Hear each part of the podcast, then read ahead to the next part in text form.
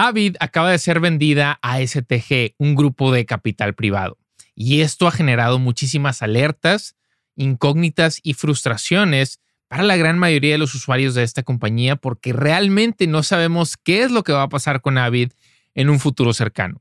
Así que en este episodio te voy a compartir todos los detalles sobre esta transacción, por qué es que la gente está consternada y qué es lo que podemos esperar para esta compañía de aquí en adelante. Vámonos al aire.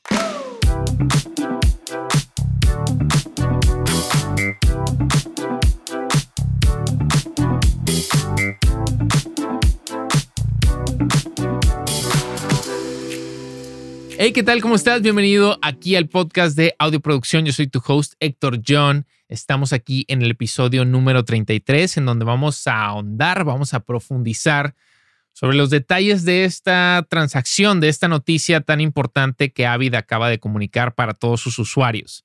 Ahora, obviamente que si no eres usuario de Avid, probablemente estés diciendo, ah, no me interesa este episodio, no me interesa este podcast, lo cual entiendo perfectamente, pero aún así creo que hay información muy interesante de qué es lo que está pasando detrás de todo eso, vamos a decir, detrás de cámaras, realmente entender por qué es que la gente está consternada, porque al final de cuentas, pues Avid, nos guste o no, sigue siendo una compañía pues muy importante en la industria del entretenimiento, desde el pro audio hasta obviamente la parte de multimedia, cine, etcétera.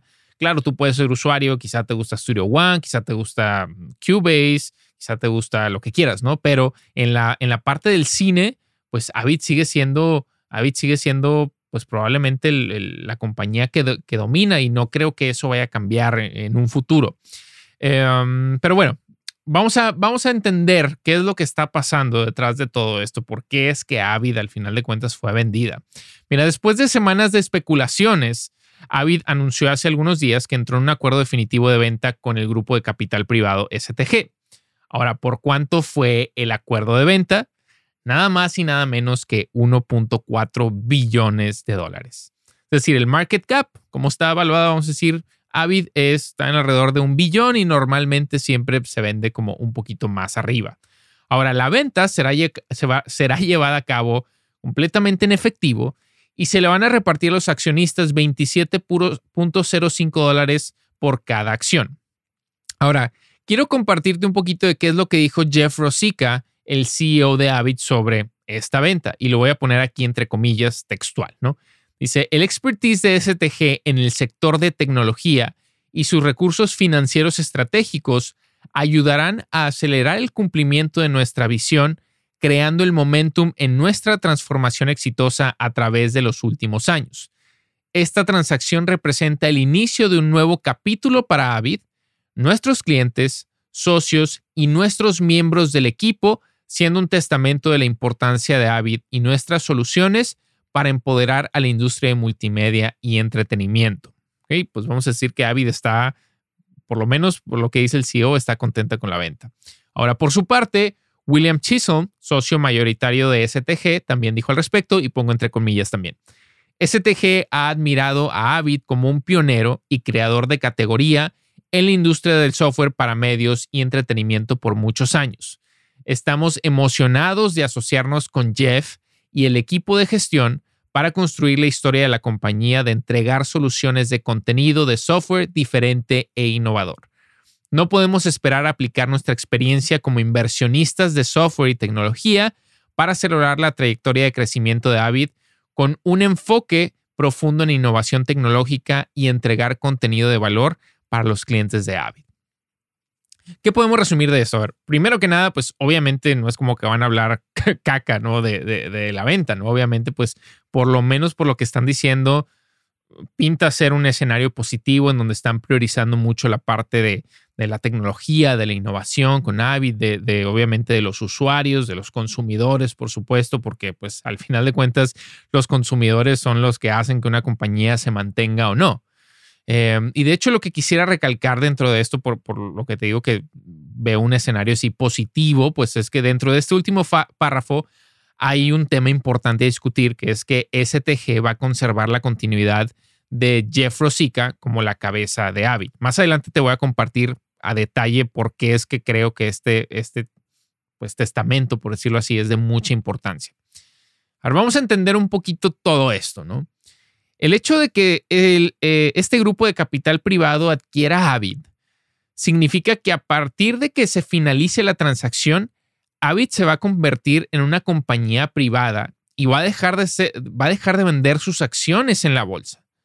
O sea, ya la gente de alguna manera no va a tener el acceso a los, por lo menos los accionistas no, van a tener acceso a los reportes financieros, vaya, todo lo que está detrás de una compañía tan grande que se cotiza en la bolsa. En este caso ya va a ser una compañía, lo cual es dueña de una firma de capital privado. Y aquí es donde, por supuesto, empiezan las alertas, ¿no? Porque, y vamos a ver por qué es que los usuarios estamos un poquito preocupados, consternados de qué es lo que va a suceder con esta transacción. Te voy a compartir algunos puntos que yo creo relevantes, ¿no?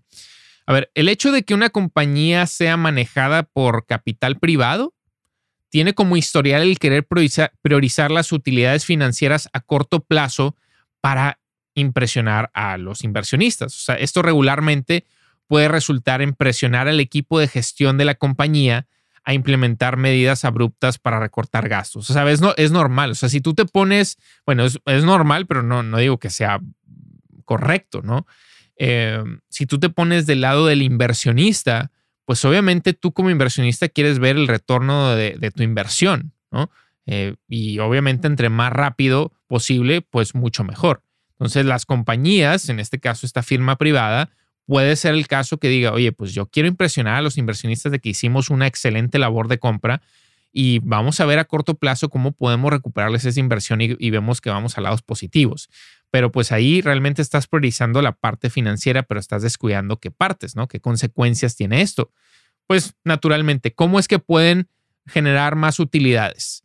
Pues necesitan recortar gastos, ¿no? Entonces necesitan recortar personal, hay pérdida de trabajadores con experiencia, hay una baja inversión en investigación, desarrollo e innovación. Y sabemos y tenemos que tener claro que en esta industria del pro audio, la investigación y el desarrollo son cruciales para mantener competitividad y atender a las demandas de los clientes. O sea, como es una, es una industria que va evolucionando tan rápido y que ahora más que nunca hay muchísimos clientes por todo este acceso a la tecnología y que ahora en día, pues prácticamente el punto de entrada para aquel productor, ingeniero en audio emergente, eh, pues beatmaker, lo que sea, pues están buscando alternativas de cuál es la mejor opción para ellos y qué es lo que está dentro del momento en la corriente. Pues obviamente este tipo de compañías necesitan meter inversión a esta parte de innovación y creación y desarrollo de nuevos productos, o sea, si no se van a estancar. Entonces, si se reduce la inversión en estas áreas, pues lo que puede significar es una rápida pérdida en su participación de mercado y perder influencia como compañía eh, en, pues en meses, ¿no? En vez de lo que duraría años. Entonces, un, ejemplo muy claro de, cómo esto ha sucedido, o sea, y lo podemos ver textualmente, ¿no? Aquí enfrente, es lo que ha sucedido con Isotope, ¿no? Esta compañía que personalmente a mí me gusta muchísimo, pero anteriormente Isotope era la compañía que dominaba en respecto a las herramientas de restauración de audio, ¿no? Con toda esta suite de RX.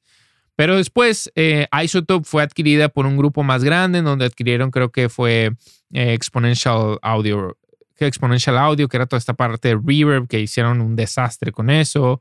Eh, adquirieron Plugin Alliance, creo, obviamente Isotope.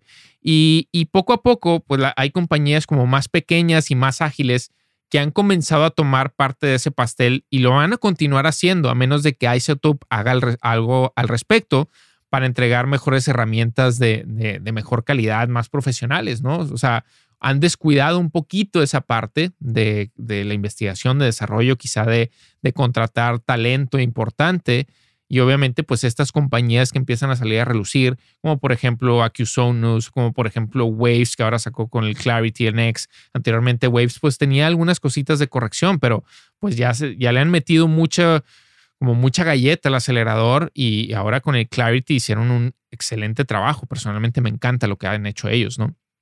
Entonces, por eso es que un enfoque en utilidades inmediatas puede impedir las habilidades de la compañía en desarrollar nuevos productos, mejorar productos ya existentes e invertir en estrategias de crecimiento a largo plazo. Es muy claro, o sea, si no hay innovación y desarrollo de producto, prácticamente la oferta de la compañía se va a volver estéril y se va a estancar causando a los usuarios a buscar soluciones más innovadoras de otros competidores. Te digo, hay mucha oferta ahora en día, ¿no? Entonces, los usuarios ya no es, o sea, ya no es como que, ah, es, Avid es el software, es el amo y maestro de los home studios, para nada. De hecho, hay muchos usuarios que apenas comienzan que ni siquiera voltean a ver a Avid. Todo depende de, en qué estés trabajando y qué sea lo que mejor se acomoda para tu flujo de trabajo. Yo tengo pues prácticamente toda la vida utilizando Avid porque es con lo que empecé y es con lo que me siento familiarizado. Ya estoy en un punto en mi carrera en donde ya el, o sea, puedo manejar otro software, pero de ninguna manera tal cual como lo manejo con Avid, ¿no? O sea, Avid me lo sé como la palma de mi mano. Entonces no estoy en ese punto y estoy casado con Avid, pero pues aún así me consterna, ¿no? Algo que regularmente em, sucede es que hay mucho recorte en salarios y, es una de las estrategias pues más efectivas para recortar gastos. O sea, que dicen, oye, pues le empiezo a pagar menos a, los a mis trabajadores. Pero pues Avid es reconocida por, por pagar a sus empleados de buena manera y para así atraer a los mejores talentos. O sea, Avid la verdad es que en todo su roster de trabajadores tiene a gente con mucho, mucho talento.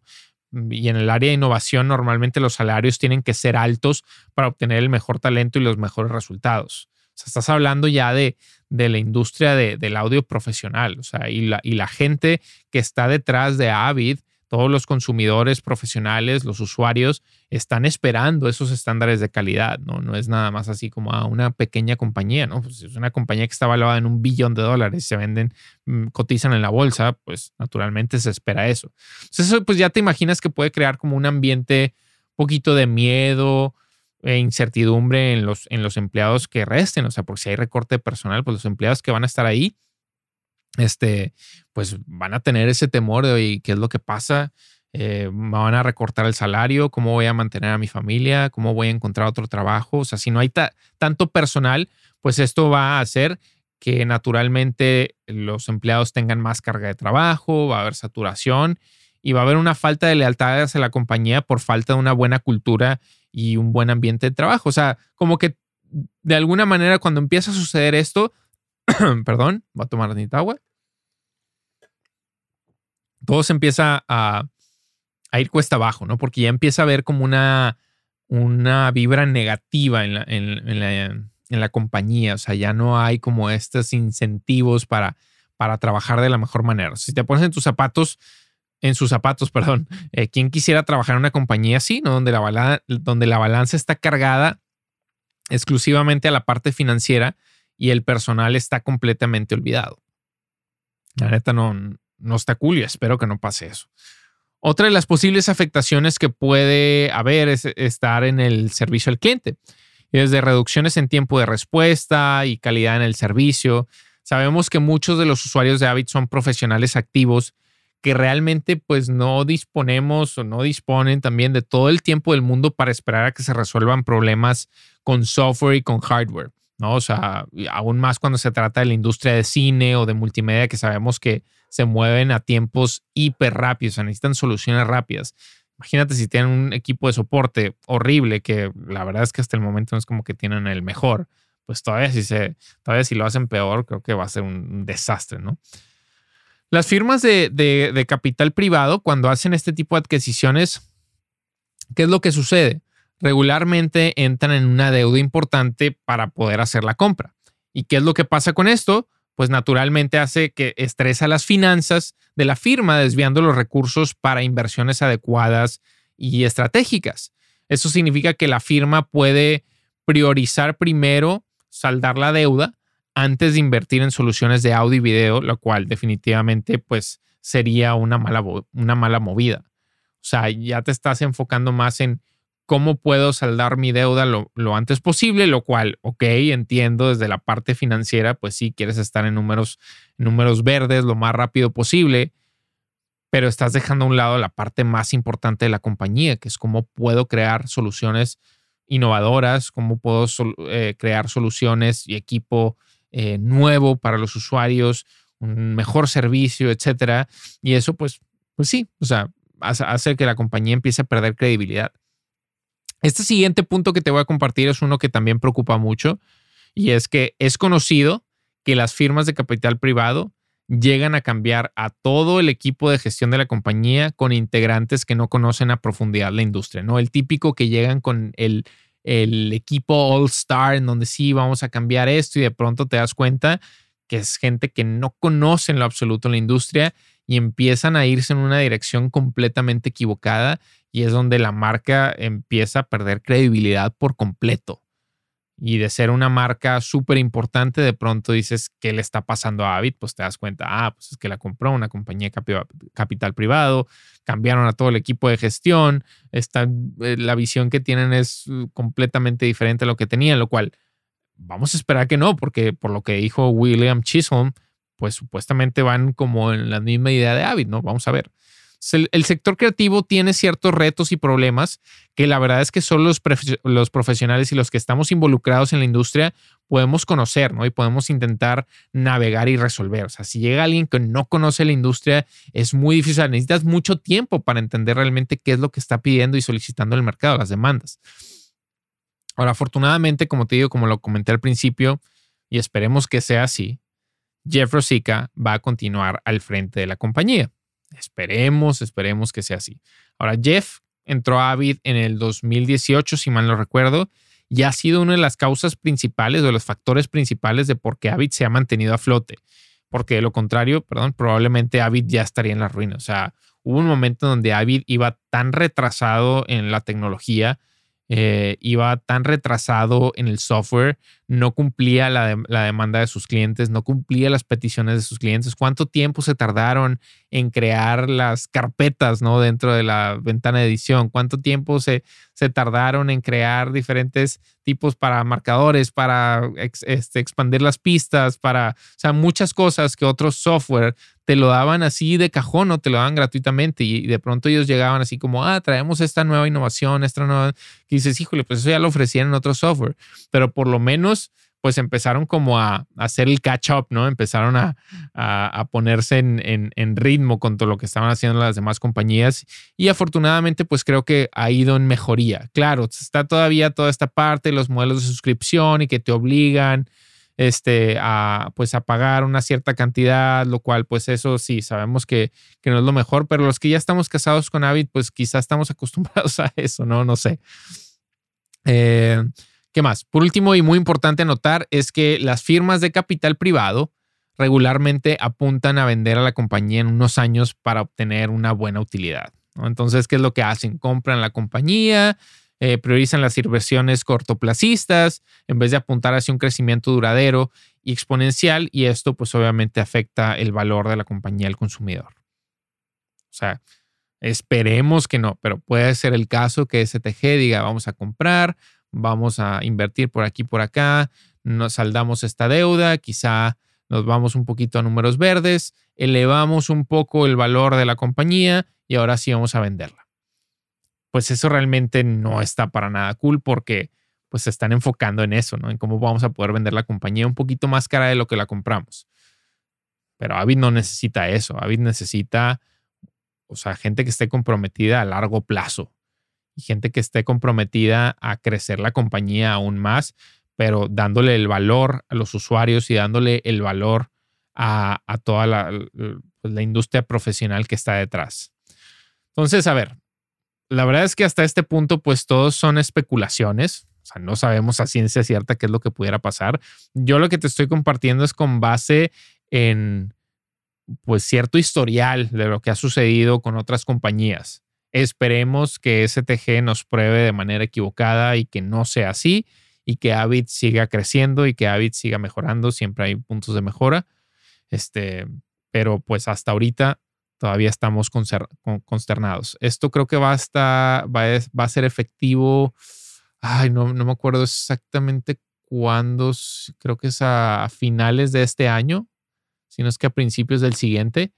Entonces todavía tenemos un poquito de tiempo para esperar, tenemos todavía un poquito de tiempo también para pues informarnos un poco más, quizá de gente de adentro de la compañía que, que tenga más información al respecto. Pero ahorita pues sí estamos como así como con la carita de what, qué va a pasar. Esperemos que no digo, No es como que es el fin del mundo tampoco. O sea, si eventualmente Avid se llega a ir a la ruina por completo, pues sabemos que hay muchas otras opciones y nos vamos y nos cambiamos para allá. No hay problema, no quisiéramos eso, pero pues esperemos que no suceda. Si te gustó este episodio, ya sabes, por favor no te olvides de dejarnos un review si nos estás escuchando en tu plataforma de podcast favorita. Déjanos por ahí cinco estrellitas, estaría súper cool. Y una, un comentario de qué te pareció este episodio, qué te pareció el podcast. Si nos estás viendo en formato video podcast en, en YouTube, pues también déjanos aquí en la sección de comentarios qué te pareció este video, qué te parece toda esta cuestión de la venta de Avid, eres usuario de Avid, no, estás consternado, no, todo lo que creas importante, déjalo por aquí debajo. Así que pues nada, muchísimas gracias por estar aquí compartiendo un poquito de este tiempo conmigo y nos vemos en el próximo episodio. Bye.